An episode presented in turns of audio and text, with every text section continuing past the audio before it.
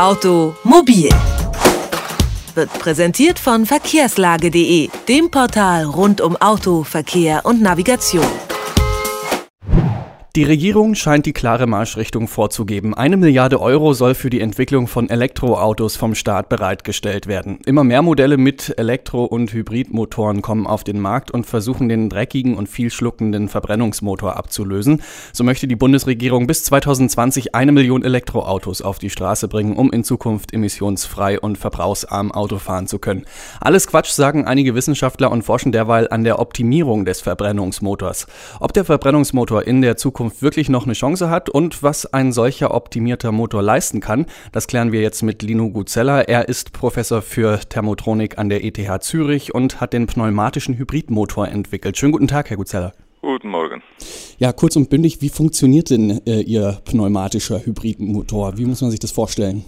Muss man sich vorstellen wie ein moderner äh, Elektrohybrid, also wo der Verbrennungsmotor unterstützt wird von einem Elektromotor und einer Batterie. Die zwei Komponenten sind relativ teuer.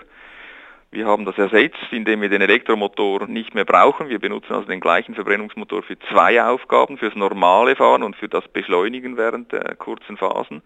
Und die Batterie haben wir ersetzt durch einen Luftdrucktank, der mit kleinen Drücken, maximal 20 Bar, einfach für diese Schubphasen, die wir da brauchen, da die Zusatzenergie liefert. Das ist zwar nicht gleich gut wie ein Elektrohybrid, wir erreichen also nicht ganz gleich die Verbrauchswerte, die ein guter Elektrohybrid erreicht, aber es ist viel, viel billiger. Also ein Konzept typischerweise für Länder wie China und Indien. Sie sind ja noch in der Testphase. Was sind denn die Ergebnisse, die Sie idealerweise erreichen wollen? Also so bei einem Polo, einem modernen 2009er Polo, also nicht der allerneueste, aber der, der Vorgänger, den konnten wir ausmessen, da haben wir etwa 30% Verbrauchseinsparung im europäischen Testzyklus erreicht. In der Stadt ist ein bisschen mehr. Nach wie vor braucht man mit Ihrem Motor ja noch die fossilen Brennstoffe. Warum sollte man also am Verbrennungsmotor festhalten, wenn noch die Vorkommen von fossilen Brennstoffen schwinden? Ja, das ist eine gute Frage.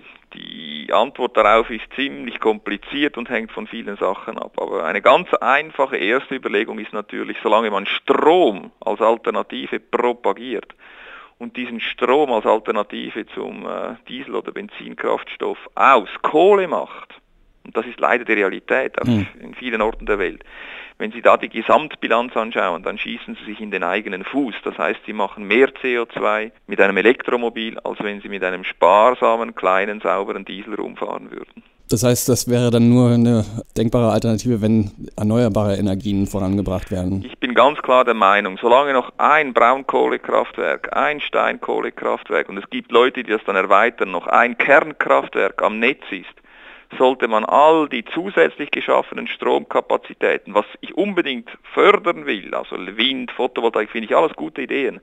Aber solange noch ein Kohlekraftwerk am Netz ist, sollte man den Windpark in der Nordsee dazu benutzen, um das Kohlekraftwerk abzustellen.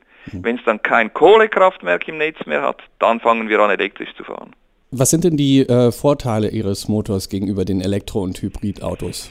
Ja, ich komme 1000 Kilometer weit weg mit diesem Fahrzeug, nicht wahr? Mit einem Elektroauto, trotz allen Anstrengungen, wenn Sie 100 Kilometer weit kommen, wollen rein elektrisch 150 Kilometer weit kommen, dann müssen Sie schon sehr tief in die Tasche greifen. Und äh, das ist für viele Leute einfach immer noch ein Argument. Ich, ich bin gespannt auf dieses Experiment. Man will ja zum ersten Mal in der Geschichte der Menschheit, will man den Konsumentinnen und Konsumenten ein schlechteres Produkt zu einem höheren Preis verkaufen bin wirklich gespannt, wie der Markt darauf reagieren wird. Wenn das gelingt, dann ist das ein Marketingerfolg erster Güte. Was glauben Sie, wird sich Ihr Modell des Verbrennungsmotors durchsetzen oder wurde jetzt durch die zugesicherte Milliardenunterstützung durch die Bundesregierung schon so ein klarer Marschweg vorgegeben?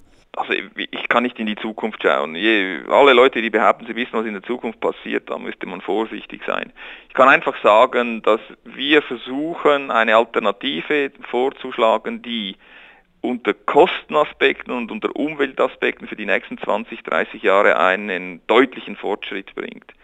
Wie sich dann die Geschichte entwickelt, wird hängt von vielen Faktoren ab. Das kann auch politisch vorgeschrieben werden. Verbrennungsmotoren werden verboten. Hm. Dann müssen wir dann schauen, oder? Dann müssen, in Deutschland haben sie ja etwa 41 Millionen PWs auf der Straße. Eine Million soll dann elektrisch sein davon. Das sind also, wenn ich so richtig rechne, zweieinhalb Prozent. Was macht ihr mit den anderen 40 Millionen? Verbietet ihr die oder was soll man damit machen? Wie ist der aktuelle Stand um den äh, pneumatischen Hybridmotor? Wann könnte der in Serie gehen? Das ist eine schwierige Frage. Wir sind in äh, Verhandlungen mit diversen Automobilfirmen. Mit einer sind wir ziemlich weit. Da wird also jetzt geforscht. Sie haben Verständnis dafür, dass ich bitte nicht den Namen nenne natürlich. Und äh, es ist ein langer Weg. Also ich, ich möchte Sie jetzt nicht davor aufmuntern, in, in, in zwei, drei Jahren so ein Modell kaufen zu wollen. Also werden wir noch ein bisschen uns gedulden müssen. Leider.